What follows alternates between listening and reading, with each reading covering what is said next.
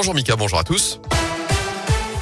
Et à la une, ce n'est pas le plus jeune d'entre nous. Le tramway de saint fête demain ses 140 ans. La première rame a été mise en service le 4 décembre 1881. Et à cette occasion, la Stas et Saint-Etienne et Métropole ont décidé de célébrer l'événement. Vous retrouverez notamment des musiciens dans votre tram. Des titres de transport collecteur seront également proposés. Le musée du tramway situé à Saint-Priest-en-Jarret, à côté du siège de la Stas, sera ouvert et gratuit pour l'occasion toute la journée. Jean-Louis Auriol est l'un des membres de ce musée qui se charge notamment des visites.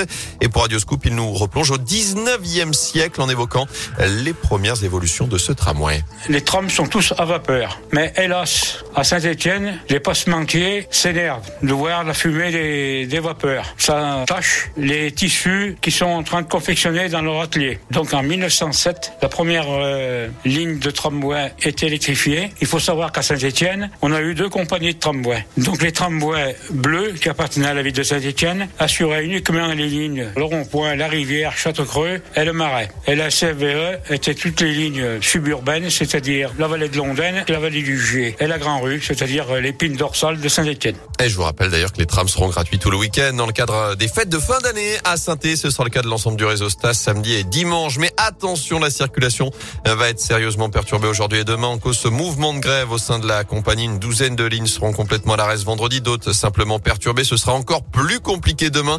Seule la ligne T1 du tram sera en service. La ligne M4 et une vingtaine d'autres lignes de bus ne seront pas en circulation.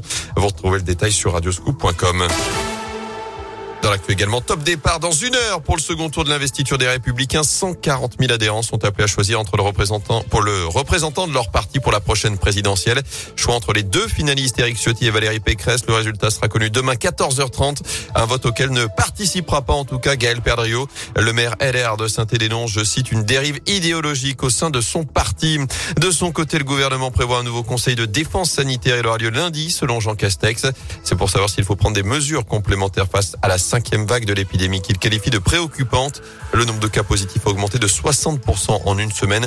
Notez que le Premier ministre sera dans la région aujourd'hui. Il retrouvera notamment Olivier Véran à Lyon cet après-midi. Coup d'envoi aujourd'hui de la 35e édition du Téléthon. 30 heures d'émission des deux directs sur France Télévisions, des milliers d'animations dans toute la France et notamment chez nous, dans la Loire, pour récolter des fonds pour la recherche sur les maladies rares, aider les 3 millions de malades et leurs familles.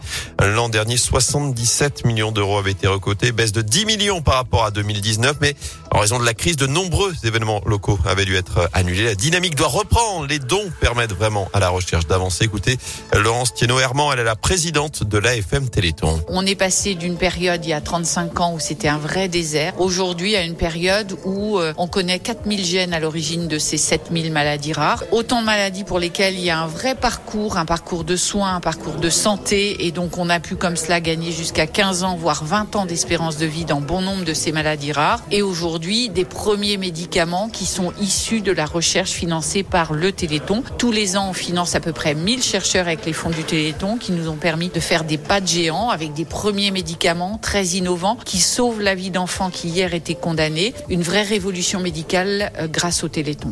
Et notez que Soprano sera le parrain de cette 35e édition. Pour faire un don, il y a évidemment le numéro, je vous le rappelle, le 3637. Vous pouvez aussi aller sur téléthon.fr ou encore par SMS au 92 007. Vous envoyez don.